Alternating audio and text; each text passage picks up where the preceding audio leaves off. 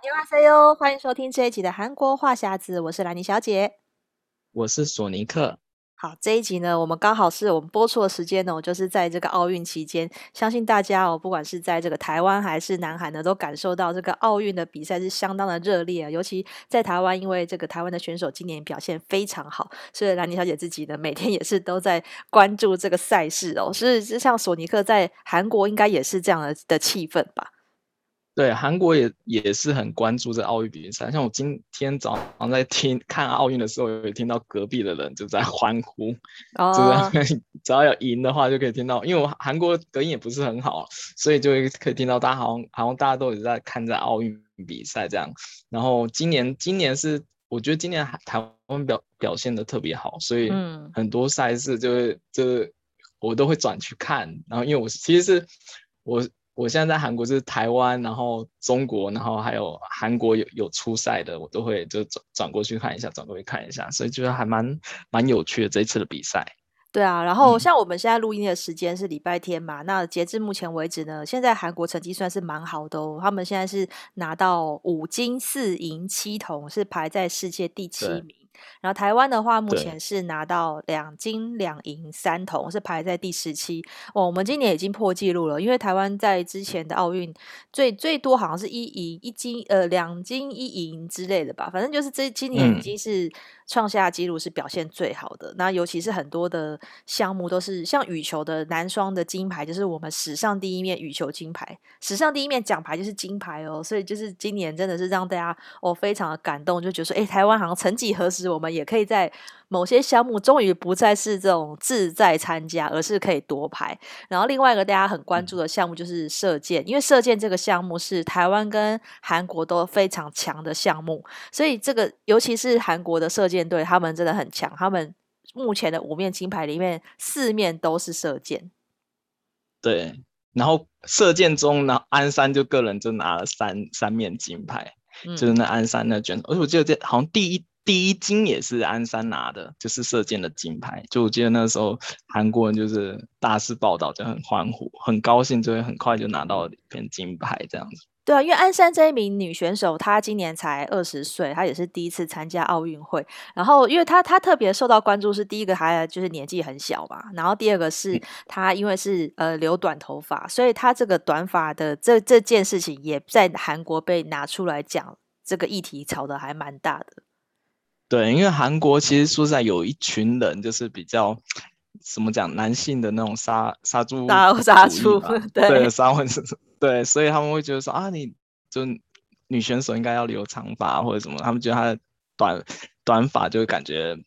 不比较不太好，再加上她很久以前有发过一个那个 SNS 是有关于剪头短头短头发的事情，然后有人讲说好像有点鄙视韩国男性。然后甚至要求道歉之类的，然后我就觉得，个人觉得就是，因为韩国人就有些有些很奇怪的想法，就是他们有点太过度泛化，像之前那种一点点那个手势也很红嘛，就有任何任何比他色男性自尊的，对，以色男性就是生殖器的大小的那个，所以。之前之前就是像像那个打疫苗的那个宣传广告图，就是用画的而已哦，它只是比那个疫苗的那个大小而已，就有有人就觉得，哎，你这是不是在讽刺韩国男生的那个大小之类，嗯、然后就被撤换掉。然后之前那个面包就是 GS 二十五的面包广告也是，就是只要有比，就就他们其实都是不经意比出那个手势，他也没有那个意思，但是韩国某些男生就觉得说你你是不是在就是诋。诋诋毁韩国男生之类的，然后都会被迫做一些调整。然后像带到这次奥运，我也觉得其实安山我也觉得蛮挺委屈，但好好在他后来的成绩真的很亮眼，所以就比较缓和，就是这件事情。对啊，他因为他一个人就包办了三面金牌，这个也是写下奥运史上就是第一位选手自己独揽三面金牌，然后就是在南韩也写下记录。所以我猜想，因为他成绩很好，所以你这些这些酸民，你在那边讲这么多，你也就是你就是他成绩的好，就足以盖过这些这些女权的这个负面的消息。因为像蛮多就是韩国的艺人，像那个聚惠善啊，然后还有一个、嗯、呃韩国的、这个、KBS 前主播，对，嗯、都都出来替他发声。所以我在想说，其实也刚好借由奥运，因为奥运其实它是讲求一个平等的概念，尤其是除了种族的平等，嗯、还有性别的平等。那鞍山这次事情，我相信在韩国可能可以掀起一个话题，就是。如果这样的选手表现这么好，然后只是因为一个短发或是之前的一些发言，然后被被翻出来就就否定他的表现，我觉得应该应该只是小部分的人啦，大部分人应该还是肯定他对韩国的贡献。那尤其像这个韩国射箭这个项目，因为之前就是我也在在在那个专栏里面提到说。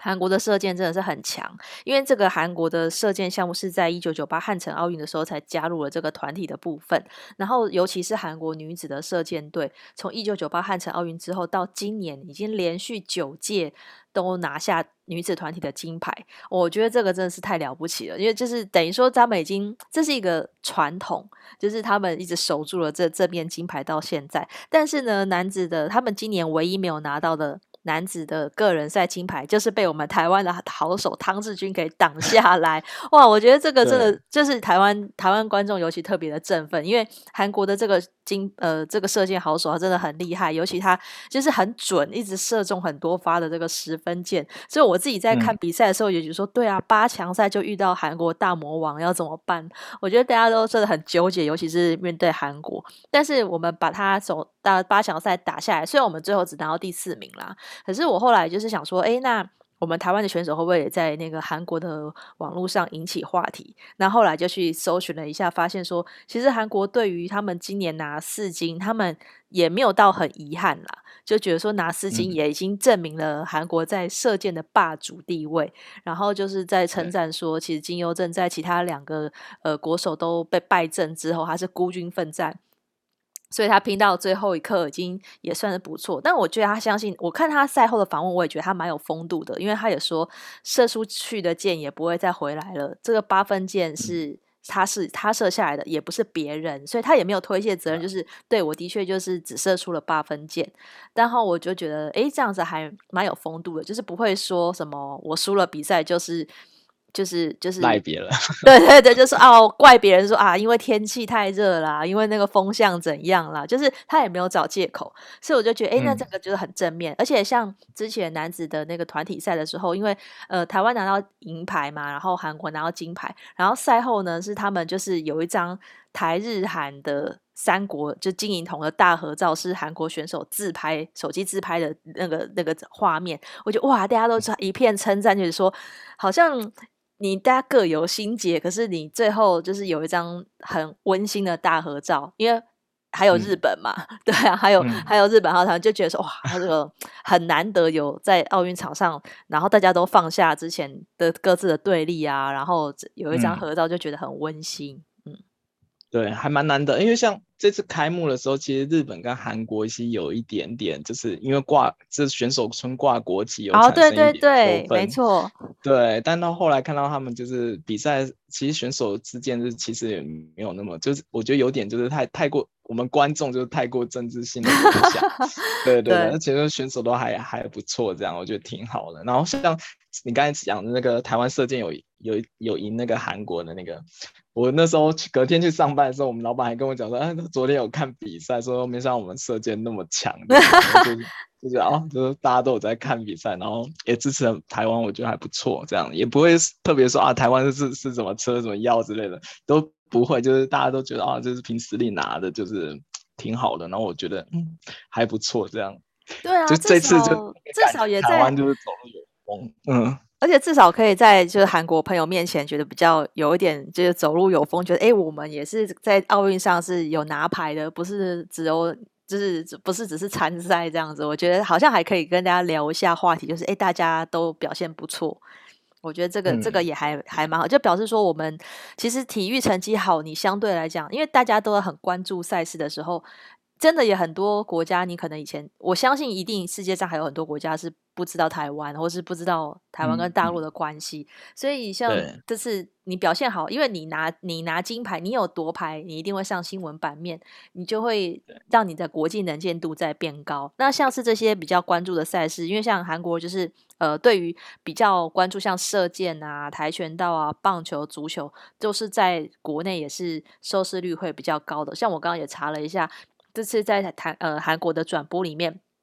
像是那个、嗯、呃南韩的足球队在对上，就是八强赛最后一场的对上墨西哥，就是瞬间收视率飙高，然后大家就是去都很关注这一场比赛。虽然最后是输了，不能晋级，可是像就可以看得出来说，在某些项目，像是足球或是棒球，韩国比较擅长，也比较比较大家比较关注项目，收视率就很高。所以在韩国通常这样在转播上面的话，是不是很比较是不是也比较容易看得到呢？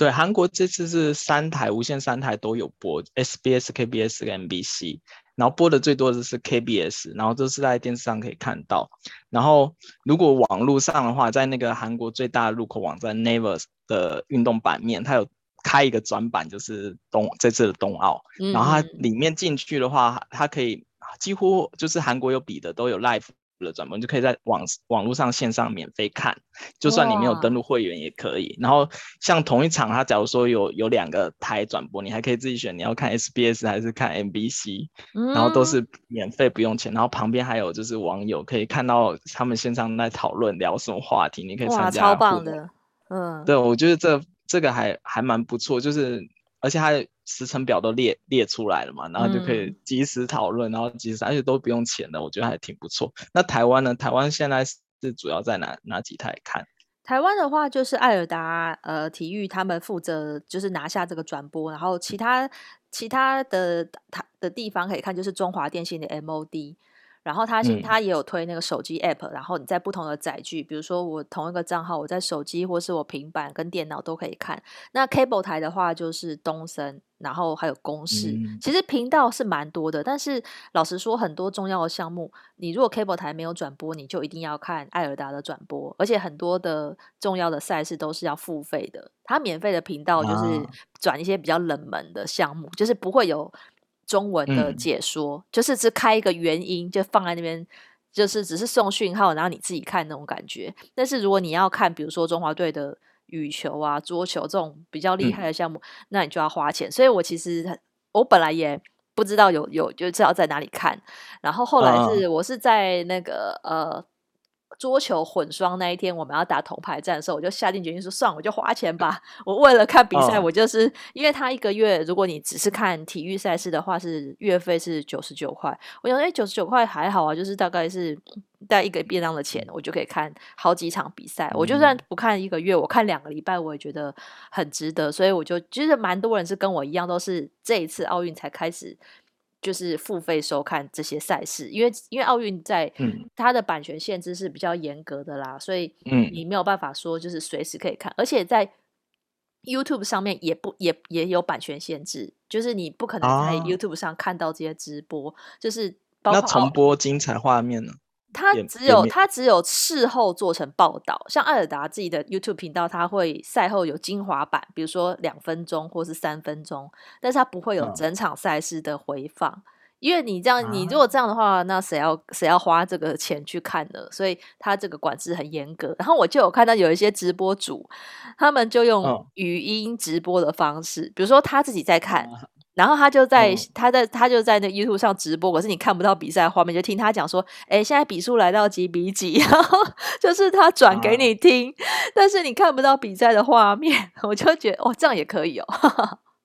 哦，还蛮妙的。因为那这样跟台湾不是跟韩国的话，其实差距蛮大。因为韩国还有个网站叫 Wave，它是有点像 MOD 那一种，嗯、就是有点像 KKTV 那种串流网站。哦，它也是可以免，它直播也都是免。的，但他也有提供，就是那个回放，就是你可以哪一场想要看，就是精彩回放的话，他还还也有提供这个免费看的服务，我觉得还不错。就是韩国在这这个奥运转播还是这样的，我觉得还挺不错。然后比较特别的是，因为我我女朋友是中国人，所以她她还有看我中国那边，中国好像这次是央视，央视对，然后央视。对，央视播的，央视一到五台都有播，然后他每、嗯、每个播的频都节目不一样，的可以在央视网站上看，然后也可以到它的 App 上面去，都是免费的。然后还中国那边还有一个叫快手，快手也是赞助这次奥运播出，是、呃、他们有那个精彩回放可以免费看，这样。哇，那我觉得这个他们他们如果都可以免费，那真的是还还蛮不错。那应该有限制地区吧？就是在在哪里可以看这样？啊、对，我相信中国呢，因为因为他们那个可以夺牌的项目太多，所以他就是可能希望很越多人来看就是越好。那他的这个广广告收入可能光那个赞助商就是应该收了不不少钱，就是。应该转播这个是有赚钱的啦，因为以前台湾是因为有时差的关系嘛，像之前的的奥运，二零一二在伦敦，二零一六在里约，就是都有时差，所以你很难及时收看，或者说成绩不见得这么这么优异的情况下，大家关注度就会降低。那我觉得这个真的。这个都是结果论啦，因为像我们其他的电视台，如果要用这个画面，你没有你没有转播权，你用到的画面就非常的受限，所以你的收视率就是相较就会就会比有转播的台来的差。但是这个都是很难讲，因为你当初要去转播的时候，你你也很难预测今年的大家的表现怎样。就我们，我们不是，尤其台湾的选手，我们每次都寄予厚望，哇，夺牌希望，哎，结 果就就被逆转，就是常常会上演这样的戏嘛。可是今年就真的很不一样，嗯、因为今年我们的选手是在逆在在落后的情况下又逆转得胜，我就觉得哇，很了不起。就是我感觉到，就是现在中华队的选手的实力跟以前，至少是跟五年前是其实截然不同了。很多选手都是今年第一次参加奥运，然后第一次参加就第一次夺牌。所以我觉得可能三年后就是巴黎奥运，嗯、其实很快，因为今年因为东京奥运延后一年的情况下，变成下一届三年就要在三年就要举办了，哎，其实很快耶。然后你看这一届得牌的选手，啊、因为他们都还很年轻嘛，嗯、像安山才二十岁，我猜他至少可以再参加两届奥运吧？你看嘛，三年他下一次的 比赛，对啊，哎，他下次他就要维持自己的记录，我觉得也是一个挑战，而且就是在他们。就是好手这么多的情况下，哎，下一届是不是他代表都还不一定哦？因为三年说长不长，说短不短，嗯、可能还会再冒出其他更强的对手，也不一定。嗯，不过刚才说转播，其实其实我后来发现韩国转播的特色还跟台湾有点不太一样哦。怎么说？就转播的方式，就像因为这次他们是三台都是一一起播嘛，但是。假如说同一场比赛三台都有播，他们为了要抢收视率，然后他们都会请很多明星，就是退退役的选手，然后或者是明星运动员，对对对，来做讲解，然后你就觉得特别有趣。就是他们讲话通常他们转播转播的时候，至少都会有两个两两个解说演员，然后可能搭配选手，然后下去讲，然后就觉得就他们讲的都很生动，就是你即使不看画面，都大概知道他们要干嘛。然后因为。我偶尔会看到看到央视的转播，央视的转播就是很冷，就是 很冷静，有点催 催眠性的那种催眠性的转播，然后就听、oh. 听听那我都觉得啊，好像快睡着，还转到韩国那边，就感觉比较激烈，就是战况激烈的感觉。韩国中国的那边的转播，他们就是讲说啊，就讲那个专业术语，说啊，现在。假如说体操，他就说啊，他现在又做了什么动作，然后什么什么，然后你就心想，我也听不懂。然后韩国就是比较接受啊，他们要现在要准备做什么战略之类的，嗯、就觉得还蛮有趣。对啊，因为台湾转播呢，台台台湾转播，呃，我都是看艾尔达，或者说像公视的转播，听说都是也是偏比较就正常，就是没有太多情绪起伏。啊、但我觉得也好，因为有时候就是讲太多废话，你就觉得哎、欸，好像干扰比赛。就是如果我看得懂比赛的话，我就觉得这个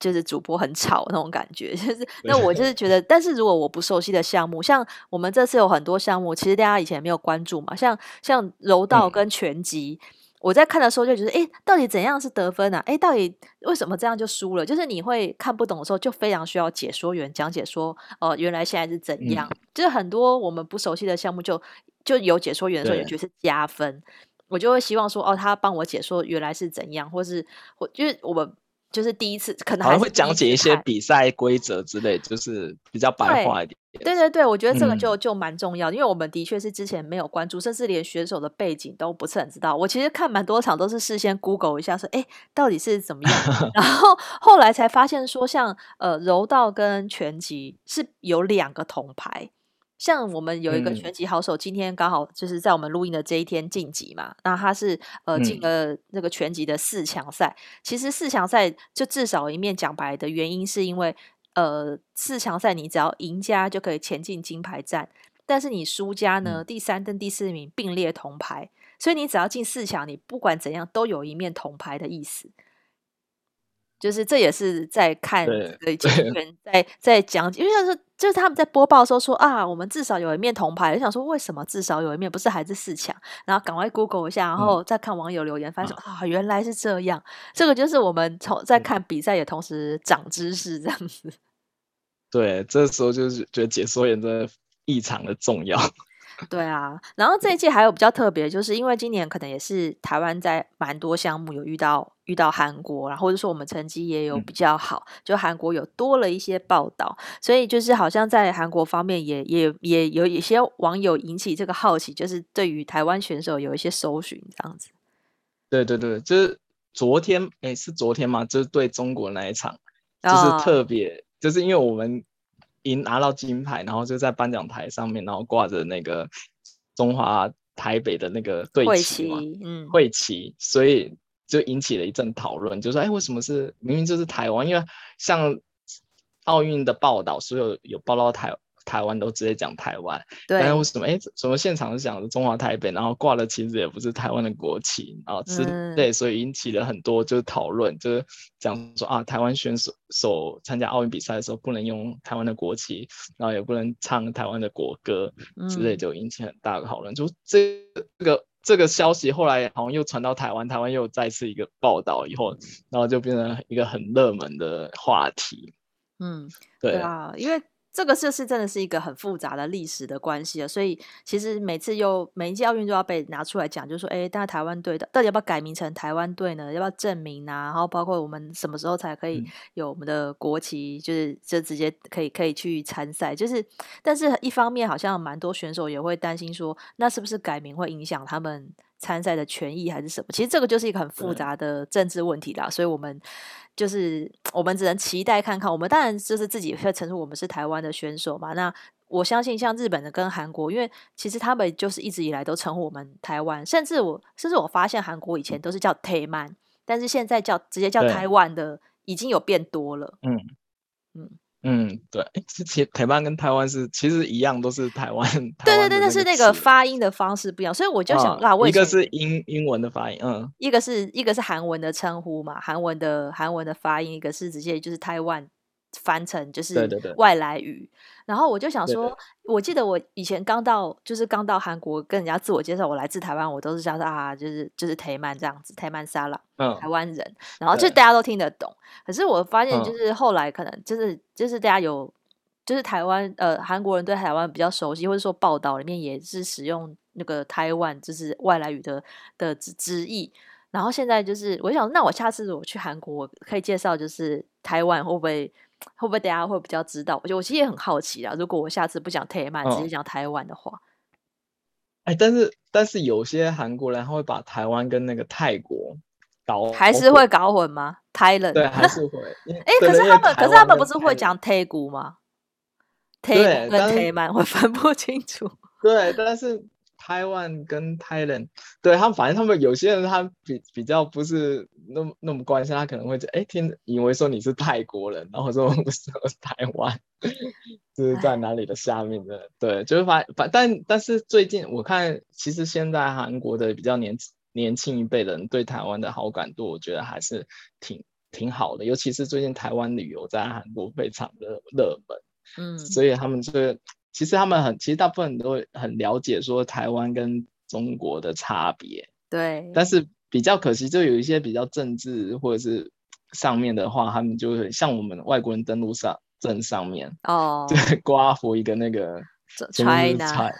台湾，对，就对，每次看到你说，哎，为什么是这样？然后反正就是比较公式上，就是比较台面上的话，还是迫于国际的压力，就没有办法写台湾，因为像。对，我今年也是看到，像香港，他们还是以香港队的名义出赛。可是香港就是他在那个奥运的官网上面，Hong Kong 的后面一定会逗点 China，就是，嗯，就是这个是，就是一定有。至至少，我想，我就想说，好吧，至少我们 Chinese Taipei 后面没有在括号 China，我觉得这这样，我就觉得还还可以。就是你至少有分别。可是香港队，嗯、香港队就是的的的地位就比较尴尬。可是至少他们对还是叫做香港队嘛。对啊，对啊，就是我觉得他们他们如果多像他们今年也有一些成成绩，就是至少他们还是可以说啊，我们香港队拿到什么什么这样子，所以我觉得觉得这个这个就是很巧妙啦，因为体育跟政治有时候真的是分不开。嗯、那很多国家其实为了争取奥运，也是当然是提高自己的国际能见度。那像南韩之前就举办过两次这个奥运的赛事，就包括一九八八年的夏季奥运汉城奥运跟一二零一八的平昌冬季奥运，其实可以举办奥运。但你要先砸很多钱去盖场馆啊、选手村啊，办很多建设。但是当然还是会留下来，留下来一些后面还可以继续使用啊。因为像这个汉城奥运留下来这个奥林匹克公园，我就觉得还蛮不错的，至少是可以用得上的。对，而且还常现在还有举办一些什么大型的赛事。我记得我第一次去韩国玩的时候，那个旅游旅游团就特别开到那个那个。奥林匹克公园那边给我们拍照，哦、对，就是真的是拍照。然后我就想，哎、哦，来这边是，就他就讲解说啊，他们韩国有这个有举办过奥运的历史，他们就觉得他们很骄傲，就是希望我们去那边就是拍照留下一个纪念。然后，对，然后到后最近一次那个冬奥平昌冬奥的时候，我也觉得就是韩国其实投入蛮多，还在那边盖了奥运村之类的，就印象还蛮深刻。我记得你那时候有来采访过，对吧？对，因为而且其实因为我们台湾人就是我们我们因为天后的。气候的关系，我们其实，在冬季奥运上面就比较没有参与感嘛，因为都是要这种很冷的、嗯、很冷的国家，还会去比这些项目。但是我那一次已经是二零，我记得是二零一一了吧，二零一一年，然后去去采访的时候，就是也是韩国公安公社邀请我们去采访平昌这个地方。我那时候想说，拜托，这这就是一个小渔村，到底到底是谁要来这里？但是因为它就是够，它有腹地，有那个腹地可以去。办这些赛事嘛，而且我们还有去那时候那么早以前哦，就是在那个二零一八之前，已经七八年前就已经盖好了很多设施，嗯、像那个选选手村啊，然后那个度假村也是，他们都已经盖好了。然后像那个跳台啊，我还记得我有去拍一个场场地，就是呃那个它叫呃 ski jumping，就是那个跳台的滑雪，哦、然后台我们还有上去到。啊那个那个跳台的上面拍去那边拍摄，我看都觉得哇，其实很壮观。就是你，嗯，我们像我们这种比较热的地方，就很难想象去比这种滑雪啊什么这些赛事。嗯、然后，但是去看到就觉得非常的酷，因为韩国的滑雪也蛮有名的嘛，所以那个跳台如果它留着，或是以后还可以运用，其实是还不错。但是的确，你办一个赛事，你你。你你有你有这个能力举办奥运，表示你的国力就不差，就是要要要举办。虽然说也不可能是赔钱，因为像日本这次东京奥运就赔了非常多的钱啊，对。然后他们延后一年，然后加上差点又要取消，就是中间不断的已经延后一年的情况下，到今年为止，今年甚至今年到五月到到开赛前都一直有这种要。就是抗议啊，或是要取消举办的这种声浪，嗯、我觉得真的真的蛮悲情的啦。因为你看嘛，他们办奥运，你要这么多年前就开始准备，然后你的周边啊，然后包括说这个 logo，所以还好后来他们决议说，还是叫 Tokyo 二零二零这个名字。哎、嗯，你要改成二零二一，你全部的 logo 换掉，周周边商品，然 后什么全部 对，已经赔钱了，还要再花这个钱，还好后来对。还是保留这个名字，我觉得。但是我现在是虽然是结果论啦，我目前看了一个礼拜下来，我觉得办奥运还是有正面的意义，因为你得奖了之后，对整个国家的那个整个国家的国民都会就是那种自信心啊，然后整个气氛都会好非常的多，嗯、就是是有一个正面的效应。但是说好像有点暂时忘记了这个疫情的可怕。对，而且我今天看才看了一个新闻专题，他说。对于有一些有一些国家来讲，就是你如果奥运上面有得奖牌，是帮助当地国家的一些就特别项的运动项目的发展，就是因为你得得了奖牌以后，那个国家就特别就开始就特别重视这个，就原本可能就是没有挪什么国家经费在这个运动项目上面，但因为这个选手在奥运上得了奖牌以后，他国家就特别去就是辅助在 push 这个这个运动项目，是对当国家也是有好处的。对啊，我相信其实因为韩国一直也觉得自己是体育大国嘛，在亚洲来讲可能竞最大竞争者，嗯、但除中国除外，就是日本啊，也是日本、韩国都觉得自己是体育大国，所以会砸很多钱在培育人才上面。那我就很希望说，如果台湾这次成绩很好，我们事后是不是真的可以多有多有这个预算去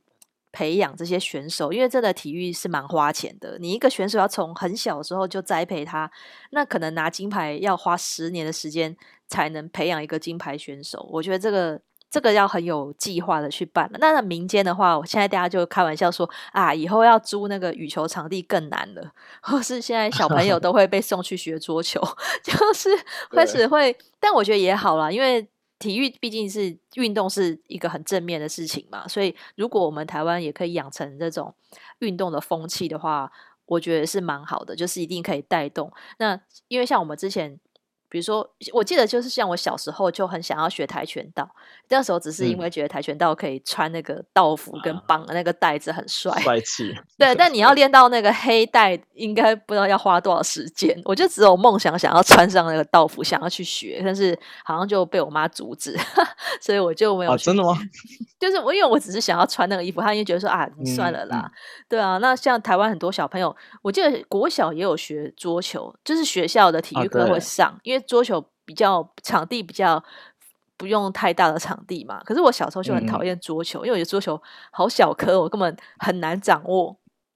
哦，是吗？对啊，我觉得桌球很难打哎、欸。嗯、然后你现在看到他们上奥运的这些人都觉得天哪，这个球快到我肉眼都看不见，然后一就结束，这一局节目就结束。对啊，我就觉得很难。然后台湾比较民间比较常打应该是羽毛球，就是比较比较亲民，嗯、因为羽毛球的取得也比较。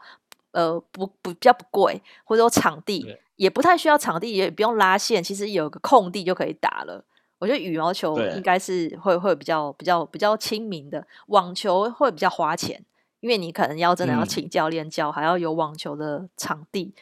然后像射箭的话，射箭我觉得应该也是射箭有有点困难。我在想说，是不是南韩坊间也有一些射箭场地可以去练习啊？有啊，哎、欸，前阵子韩国很流行那个射箭的搭配哦，真的吗？真的在宏大有，我之前还有带带人去采访，就是他们就是专门做成射箭的搭配，就你可以在里面射箭。他们是，但是它不是那种专业，他们其实是有点好玩性质，就可以让它前面有个靶，然后再让你射箭这样子。就是韩国最前阵子开始流行，哎、哦欸，这个很棒哎、欸。对，所以这次看射箭，我就是哎特别感觉，因为这样去采访过，觉得还蛮特别的。因为我是记得，像台湾跟韩国都有这种，就是因为棒球比较夯嘛，所以你可以去，就是那种呃打击练习场会比较多。这种就是我们平凡人也可以去试试看，嗯、就是我有去去玩过，就是去那个打击练习场，可以你至少我至少可以摸到棒子，然后打到球，我觉得哇好兴奋那种感觉。那如果连射箭也可以变通俗的话，我觉得哦那这个很不错哎，对啊，就是对啊，就会花个咖啡的钱就可以去玩。对啊，要不然我想象说，哎，我们平凡人然后可能去随便就骑个马，或者是去射个箭，会觉得那个好 像要花很多钱，对啊，所以这些赛事都可以带动民间的这个流行，然后。然后像足球也是，足球其实你要你要参加一个队队伍，你才有办法踢，嗯、要自己踢也好像很没意思，所以这个我觉得比较难普及。嗯、那其他的足球在韩国是很普普及的运动，就是、哦，对啊，对啊，这是从很久以前就是对，就是呃那种小学小学的那种足球队可能就很多了吧，日韩都都是这样子。对对对对，因为我们公司旁边就有一个那个。场地就是他们棚内的那个足球场，哦、我每次下班都会看到很多人在那边，所以他们从小就在玩足球，甚至像我有的同事，他有一个那足球的卡豆卡豆棒，他们会约说啊，我们来说要去踢足球。哦、对对对，他们就是韩国真的是一个很热爱足球的国家，真的是这种说，嗯，对啊，所以这个就是我觉得你你如果这个气氛有带起来，大家从小开始培养，就是你但。玩这个运动的人一多的话，就是可以会会比较让更多人去怎么样，会想要去专精这项运动，然后要成为一个国手。嗯、就是我觉得这个国手培养之路都要从小就有兴趣。诶，要不然练习这个多困难，这么无聊的就是你真的是光 训练的话，哎、欸，他们一天都要打，光可能打球或射箭都要练习几个好几个小时，哎，我就觉得这个。很很佩服这些，尤其像像我觉得举重，我就想说举重这么无聊，你每天就是在那边举挑战极限，嗯、就是不是那种你又有对打，还觉得比较有趣，因为你有对手，哦、但是你跟自己练习、嗯、跟自己比的这种。比赛我就觉得，而且很容易运动伤害，我觉得哦，没错，对，那很容易。今年我看那个男子举重，就很多选手有那个就举不起来，然后还受伤，还还伤到膝盖。哇，我就觉得这个真的，我觉得选手真的很了不起。就是如果要要比这些，你看他站上去，哎，射箭大概十分钟就结束了。可是你要在那十分钟之前，你不知道要花几年的时间去练习。真的。对啊，所以我就觉得，其实而且站站在奥运台上的话，其实要超紧张。等下我们都说要强心脏啊，那个心脏要很强。